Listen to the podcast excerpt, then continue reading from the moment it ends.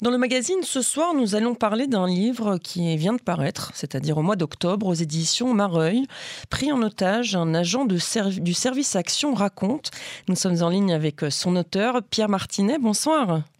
Oui, bonsoir.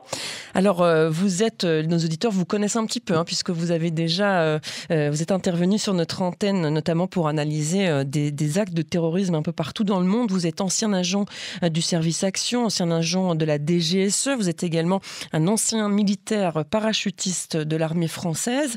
et dans ce livre, vous vous racontez en fait. Vous racontez, vous livrez des détails sur votre parcours au sein des forces françaises. Vous parlez de votre formation euh, du service action. Et tout ça se passe avec euh, un fil rouge, un fil rouge qui a son importance évidemment, d'où le titre, euh, pris en otage, puisque vous avez vécu cette expérience terrible en Libye en 2011. C'est en pleine insurrection printemps libyen, si on veut.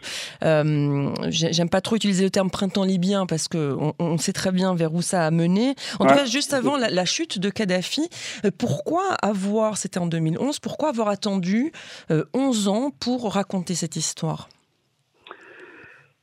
euh, Alors, euh, c'est mon sixième livre. Hein. J'avais déjà écrit mhm.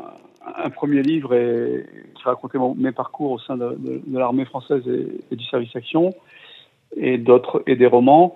Et c'est vrai que j'ai attendu autant d'années pour le faire parce que ça, j'ai attendu le, le, bon moment. Je pense que dix ans après, c'est bien de le faire. Euh, il y a eu, il y a eu des, pas mal de documentaires qui ont été faits sur ce sujet-là, un livre également.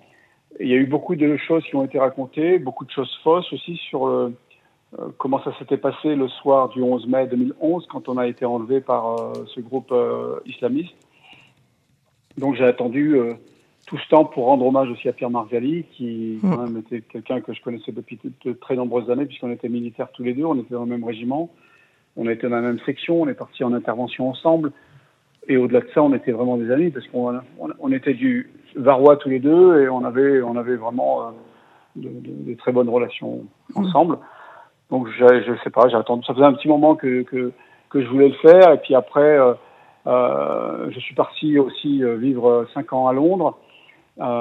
Et c'est en revenant, là, je suis revenu à la fin de l'année dernière que j'ai pu, euh, j'ai eu la, chance de pouvoir trouver un, d'abord Marc Junia qui m'a aidé à faire le livre, mon co-auteur, et euh, une, maison d'édition qui a bien voulu m'éditer parce que c'est un sujet sensible. La première maison d'édition avec qui j'avais signé un, contrat au dernier moment s'est défaussé parce qu'elle trouvait que c'était euh, sensible et qu'on parlait de l'islamisme, etc., etc. Donc c'est difficile de ne pas en parler. Mm. Donc c'est un petit peu la mentalité française hein, face, à, face à, ce, à, ce, à, ce, à ce fléau.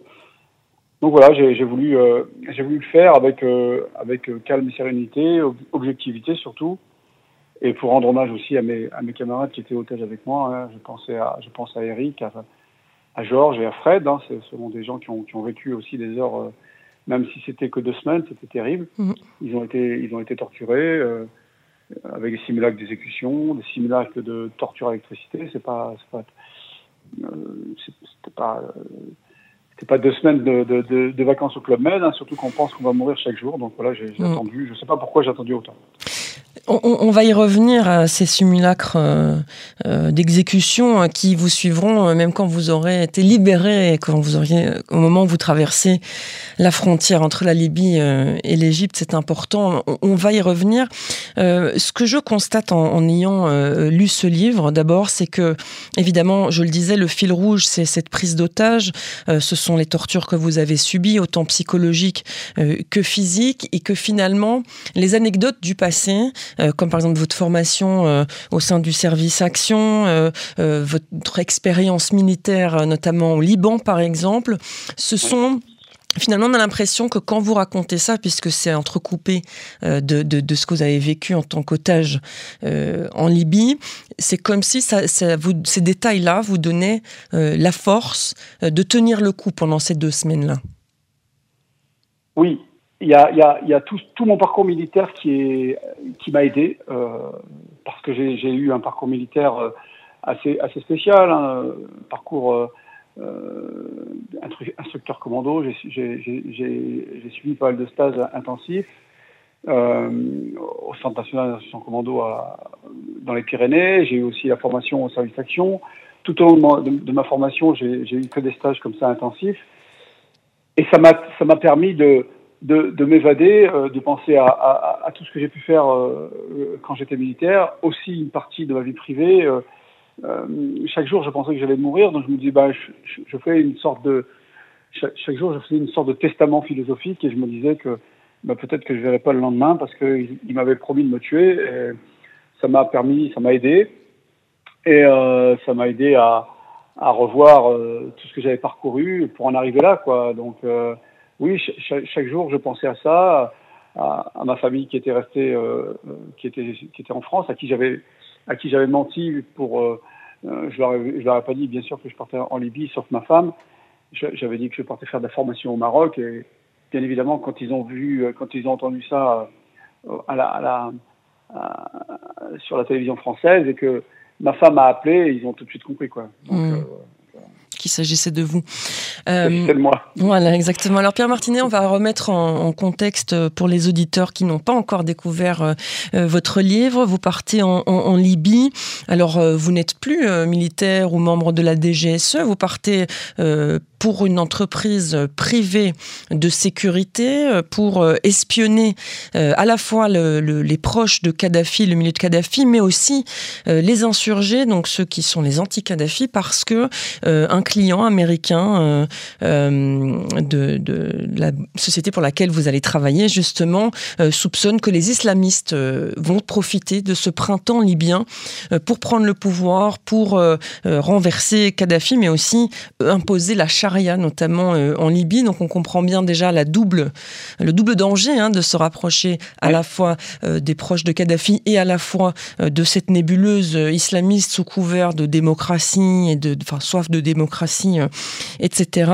Euh, vous arrivez sur place et là, ça se passe bien, au début, du moins. Vous avez bien résumé notre, notre mission, à la, fois officielle et officieuse.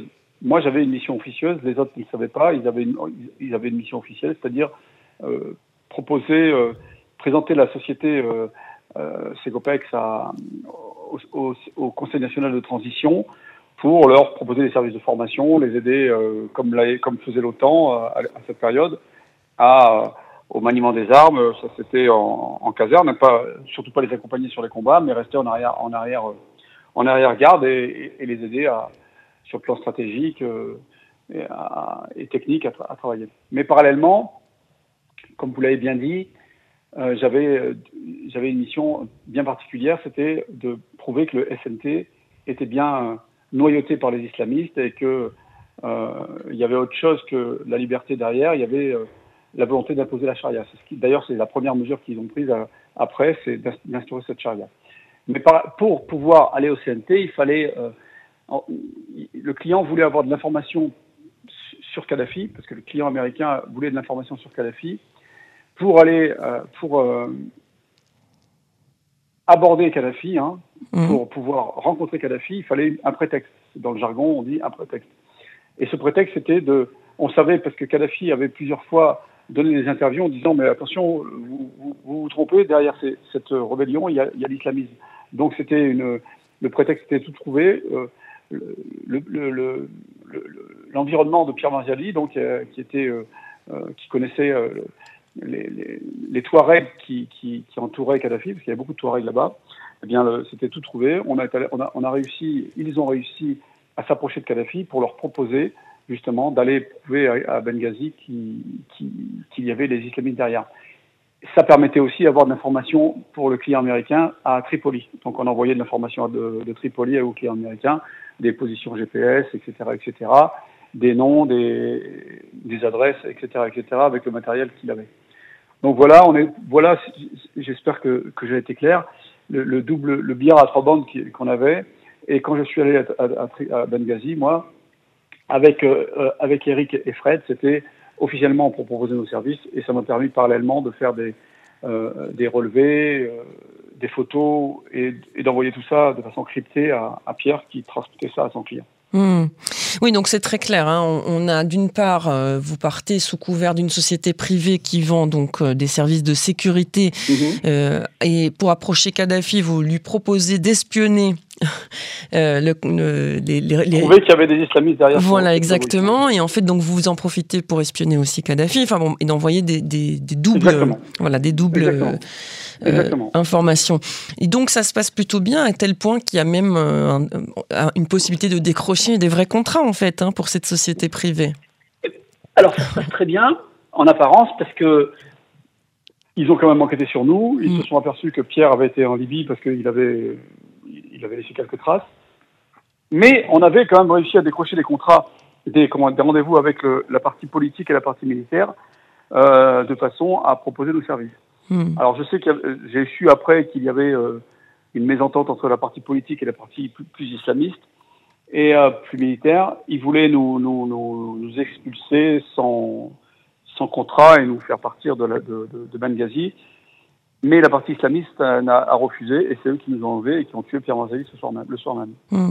Oui, j'allais justement dire, donc le 11 mai 2011, euh, euh, vous revenez, euh, vous revenez d'une pizzeria avec vos comparses qui sont là-bas avec vous en Libye et puis arrivent des véhicules et et là, justement, il, euh, il vous plaque au sol.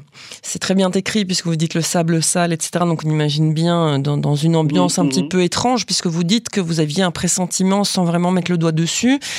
Et là, euh, Pierre, lui, il fait un geste euh, vers sa poche. Alors vous savez pas ce qu'il allait chercher. En tout cas, il a été abattu d'une balle dans le dos à 30 cm de vous. on imagine que c'est une image qui ne vous quitte pas. Non, c'est exactement ça. Quand on était chercher Pierre Marzali le matin, euh, en fin de matinée, à, à, à, la, frontière euh, égyptienne, euh, qui, il y avait à peu près 700 kilomètres qui nous séparaient de cette frontière. Euh, donc on est arrivé après le temps de repartir, les, les, réceptionner, il était avec Georges, le temps de les réceptionner, de, de reprendre les véhicules. On, est, on, est, on a mis euh, toute l'après-midi pour, pour, pour, rejoindre notre villa qu'on avait louée, hein, qu'on appelait notre safe house, parce qu'on avait au-delà de ça, on avait aussi, avec cette villa, des, euh, des, possibilités de recevoir des personnes de façon discrète. Mm. Et donc, le soir, vers 20h30, on était 20h30, 21h, on est allé donc dîner dans, une, dans un restaurant qu'on avait repéré, dans lequel on allait régulièrement, ils nous connaissaient, pour manger effectivement des pizzas. Mm. le seul du coin. Et euh, vers 23h30, euh, à peu près, quand on est sorti du restaurant et qu'ils sont partis devant, c'était une rue toute droite, euh, perpendiculaire au restaurant et, je les voyais, on voyait donc cette rue euh, partiellement éclairée avec beaucoup de poussière. Je suis resté en arrière moi, pour, pour téléphoner à son, à son associé pour lui dire que j'avais réceptionné le colis, que tout allait bien, et j'ai passé un coup de fil à, à ma femme euh, pour lui dire que ça allait, comme je le faisais tous les jours, et je, je les ai rejoints en, courant, en trottinant, je veux dire, et c'est vrai que cette ambiance, ce soir, même au restaurant, j'étais pas bien, euh, j'étais pas comme d'habitude, j'étais un peu énervé. Pierre parlait un peu fort, euh, il était content, il était peut-être euh, euh un peu, comment dirais-je, exalté par les rendez-vous du, lendemain. Et je sais pas, je sentais une atmosphère qui était, qui était, qui était électrique, bizarre, avec euh, cette rue qui était pas bien éclairée, cette poussière, les gens qui, il y a des gens qui, qui parlaient fort sur, le, sur de chaque côté, que des hommes. Et, euh, et, donc je les ai rejoints très vite, euh, mais à peine les avais rejoints, comme s'ils attendaient, on a vu, euh, j'ai vu sur la droite arriver euh, tout de suite, euh, mais instantanément quoi, des, une, un pick-up, un pick-up avec une mitrailleuse bitube de Carter 5 soviétique qui, qui, nous a braqué. Hein, donc il, elle était vraiment à l'horizontale à notre niveau. le temps de crier pour pour leur dire d'arrêter nous de nous viser il y avait des, des fortes galaxies qui, qui, qui, étaient de chaque côté, de, devant et derrière, qui, de, dans lequel, de desquels sont sortis des, des hommes cagoulés, armés, euh, de Kalachnikov, ça crie dans tous les sens, ils nous ont jetés par terre, ils nous mettaient des coups, ils nous ont intimé euh, l'ordre de, de, mettre les mains sur la, sur la tête, et effectivement, je me suis retrouvé plaqué au sol avec la, la tête vers la gauche, je regardais Pierre qui était à ma gauche, donc je voyais pas les, les trois autres qui étaient à droite, je savais pas ce qu'ils faisaient, Pierre, effectivement, il avait les, mains sur la tête, moi aussi. On se touchait prête, hein, et, on était... et il a mis sa main gauche, il a mis sa main gauche à la poche, de, à la poche de la veste qu'il avait. Il avait une veste et, une chemisette et un jean, parce que dans cette poche, il y avait un, téléphone particulier qu'il m'avait apporté. C'était un téléphone pour pour capter les informations euh, autour de ce, autour de nous, quoi. Hein. donc j'en avais déjà plusieurs. Moi, il m'a mis une, nouvelle version. je ne mmh. sais pas si c'est instinctivement qu'il a voulu l'éteindre pour pas, pour pas que ça tombe aux mains de, de, entre les mains de ces gens, mais instantanément, il a pris une balle dans le dos et euh, il m'a dit je suis touché et j'ai tout de suite entendu des, des râles et, et ça a bougé, ça a bougé encore plus. Ils sont venus, ils nous ont, ils nous ont relevés, ils nous ont attaché les mains dans le dos. Pendant ce temps-là, ils prenaient, ils ont pris Pierre Marziali par, euh, il y avait une personne qui tenait les jambes, une personne qui tenait les bras, avec le ventre qui, qui, qui pendait. J'ai eu l'impression, moi, que le ventre était ouvert. Alors, je, dans la confusion, je ne sais pas si c'est la chemisette qui était ouverte ou le ventre qui était ouvert, mmh. mais euh, ils l'ont jeté dans, la, dans le pick-up comme si c'était un vulgaire sac à patates. Et euh, nous, on criait euh, de l'amener à l'hôpital, de l'amener voir un docteur. Et ça s'est passé tellement vite qu'on s'est retrouvé après deux par deux par véhicule, les, les, les, yeux bandés et les mains attachées dans le dos à, l'aide de, de, de, de, menottes plastiques, les fameux serflex. Mmh. Alors il faut savoir que c'est le Conseil national de transition hein, qui vous a euh, kidnappé. Euh, c'est pas les proches de Kadhafi, hein, c'est pas le pouvoir qui est en train de vaciller. Euh, mais ce sont justement ces, aile euh, islamiste, hein, radicale, qui vous a kidnappé, qui vous a enlevé. Et là commence deux semaines quasi calvaire. Et pourtant vous arrivez au fur et à mesure de, de, de ces jours. D'abord vous essayez de garder la raison, on va dire ça comme ça. Vous avez des compagnons de cellules, euh, vous regardez tout ce qui se passe autour de vous, vous essayez de vous souvenir comme votre formation euh, vous l'a appris, le monde détail pour essayer peut-être de réussir euh, à, vous évader exactement. Mm. Comment est-ce qu'on garde justement la raison dans une situation qui est déraisonnable On va dire, il n'y a pas d'autre mot. Donc, dans oui, oui, alors chaque personne va le, va le vivre différemment en fonction de son parcours, en fonction de ses euh, ses, euh, comment dirais-je, ses sensibilités, euh, sa force de caractère, etc., etc. moi, j'avoue que je suis resté concentré jusqu'à ce qu'il m'amène dans la cellule pour savoir si, à peu près où j'étais. J'ai, j'ai plus ou moins deviné, mais j'en étais absolument pas sûr. Mais après, la première soirée a été violente, donc mm. c'était difficile de garder la raison. j'avoue que j'avais jamais eu peur de ma vie. Je connaissais pas le sentiment de peur. Hein. Et là, vraiment, j'ai eu vraiment très peur. Les, les, on va dire les 40, les deux premiers jours, oui, j'ai eu vraiment très très peur, surtout la première soirée où j'étais prêt à mourir même. Et d'ailleurs, je l'aurais pendant la, les premiers interrogatoires musclés où il, où il me frappait, je l'aurais je leur ai dit, il voulait savoir, le, il voulait connaître le réseau libyen, les noms de nos contacts en Libye, il voulait savoir euh, qui commandait euh, la cellule euh, en Libye, qui, où est-ce qu'on avait caché nos armes, etc., etc. Alors bon, on n'avait pas d'armes, je connaissais personne en Libye, je connaissais aucun numéro de téléphone en Libye, donc pendant que je, je, recevais des coups de, de celui qui était à ma gauche, que j'avais surnommé Maigrelet parce qu'il était tout maigre, avec une barbe, et il me tapait sur la tête. Euh, et j'étais interrogé par euh, quelqu'un qui parlait français, avec un accent, un fort accent arabe, mais qui parlait français. Et, et il a toujours été cagoulé, lui. Et au bout d'un moment, je lui, je lui ai dit que je connaissais, je, je savais rien, je, je pouvais rien lui dire, et qu'il pouvait me, me, me, torturer toute la nuit. Je dis, je, je dirais rien. Donc je lui ai dit, il vaut mieux qu'il me tue tout de suite. Et c'est là plusieurs fois que j'ai répété de me tuer fermement, hein, en le regardant droit dans les yeux, avec un regard soutenu et puissant. Et je lui dit, tu peux me tuer. Et là, il y a eu un blanc pendant quelques secondes qui, m'ont paru une éternité. Il a baissé les yeux et ils m'ont dit, il m'a dit, il m'a dit, on ne tuera pas tout de suite. Donc là, j'ai bien compris que j'avais gagné une bataille, mais peut-être pas la guerre. Et il m'a dit, on va te ramener dans la cellule et on viendra te chercher dans 30 minutes et tu vas tout nous dire. Donc à partir de là, oui, c'était difficile de garder la raison. J'ai vraiment, vraiment eu peur, mais j'avais toujours euh, cet instinct de survie qui, qui m'aidait à, avoir quand même avoir du raisonnement autant, que possible, d'essayer de, de, raisonner, de me poser des questions. Euh, qui, qui sont-ils, etc., etc.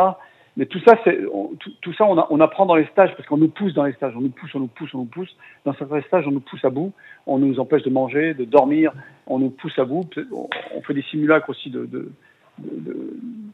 d'interrogatoires musclés. Hein. J'ai, déjà eu ça dans certains stages. Donc ça, ça, ça, m'a, appris instinctivement, mes réflexes sont, sont revenus. Mais il y, a, il y a, quelque chose qui était différent, c'est que je savais que c'était un stage, même si ça, on nous pousse à mmh. bout.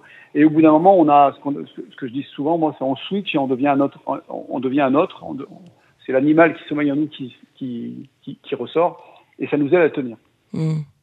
et d'accepter ce qui nous arrive et de trouver, essayer de se poser des questions pour essayer de trouver des solutions pour partir. Hmm.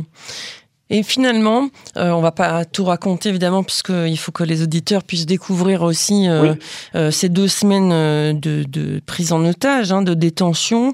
Puisque vous nous parlez, c'est que vous avez été libéré, ouais, Pierre Martinet. ça n'a pas été là non plus de tout repos. Vous avez dû enregistrer une vidéo où vous confessez être des espions à la solde de Kadhafi. Tout ça. Et là encore, vous n'y croyez pas. Hein en fait, comme ils avaient tué Pierre Mazzali, je l'ai appris pendant le, en lisant le livre, vous verrez que c'était un choc aussi, de, je l'ai appris de, façon très, très étrange. Mm. Euh, ils, ils n'ont eu de cesse de me répéter que c'était moi la tête du serpent, qu'ils allaient la couper, que c'était moi le chef, qu'ils allaient me tuer, que je partirais jamais de, de Libye vivant. Donc j'étais persuadé que j'allais mourir. Donc effectivement, euh, l'avant-dernier soir, il nous a amenés dans une pièce avec un drapeau, euh, un drapeau avec des inscriptions en arabe. Vous savez, la première impression, c'est, vous savez, ces fameux drapeaux qu'on voit derrière les, les, les exécutions. Mmh. Euh, là, je ne pensais pas qu'ils allaient nous, nous, exécuter parce qu'il y avait une caméra, mais et, effectivement, ils nous ont, ils nous ont demandé d'avouer qu'on était des, des, euh, des espions, qu'on avait été surtout bien traités, pas torturés, bien nourris, etc., etc. Et quand c'est arrivé à mon tour, j'ai refusé de le dire. oui, vous dites, que j'ai joué l'idiot. Voilà. Ouais, j'ai joué tout, j'ai fait ça en permanence entre l'idiot, le soumis, mmh. le, le le, le, le pseudo-rebelle, mais euh, avec toujours euh, euh cette inquiétude d'en prendre une. Mais parce qu'il m'avait préparé moi un texte spécial pour moi en disant que j'avais espionné tel jour, j'avais relevé tel tel point GPS de tel de tel checkpoint, de tel bâtiment, etc., etc. Ce qui était vrai d'ailleurs. Et et je voulais pas le dire. Et j'ai pensé à mes à mes camarades et j'ai fini par avouer que j'étais un espion de Kadhafi, que j'étais un espion, etc., etc., etc. Donc là, on a su qu'on allait sûrement être libéré euh, rapidement.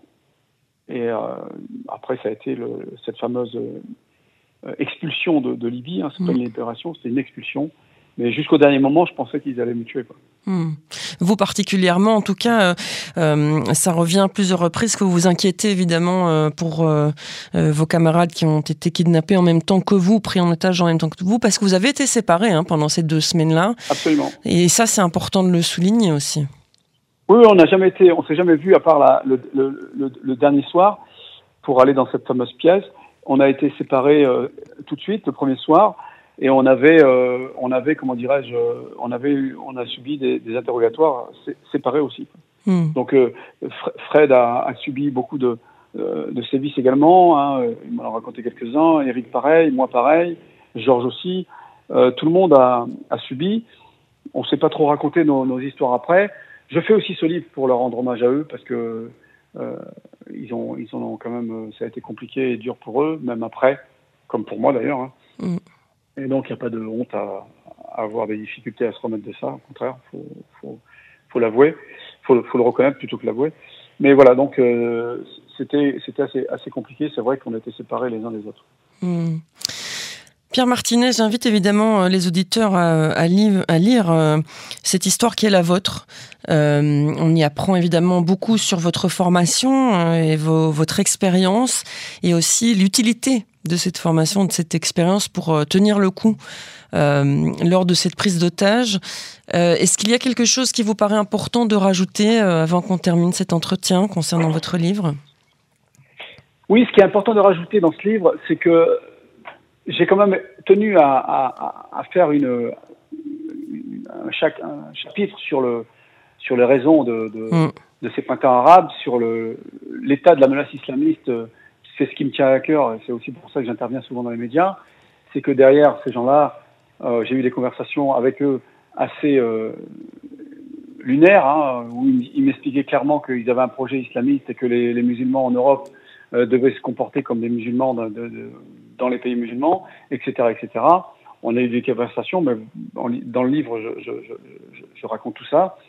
Euh, et, je, confirme hein, que, derrière tous ces ces, ces pseudo-printemps arabes, il y avait bien la, volonté d'imposer euh, euh, l'islam politique, et c'est un peu ce qui s'est passé dans les premières élections, hein, en Tunisie, Libye, Tunisie, Libye, il n'y a pas eu d'élection, mais ils ont imposé la charia, Égypte, etc., etc. Et après, je développe sur euh, sur le projet islamiste des frères musulmans, et je donne mon je donne mon travail, une partie de mon travail parce que j'aimerais bien l'écrire dans un autre livre et pour vraiment que les, pour que les Européens prennent conscience de ce qui se passe concrètement avec ce, fameux projet islamiste, commencé en 1928 avec la, naissance des frères musulmans. Mmh. Et Hassan al-Banna qui c'est important, voilà, qui était la tête pensante hein, de, de, cette idéologie. Eh bien, on se donnera rendez-vous pour euh, le prochain livre, alors euh, Pierre Martinet. bien. Merci beaucoup. Vous avez donc euh, publié Pris en otage un agent du service Action raconte aux éditions Mareuil. Merci beaucoup. Une bonne soirée. C'est moi qui vous remercie. Bonne soirée.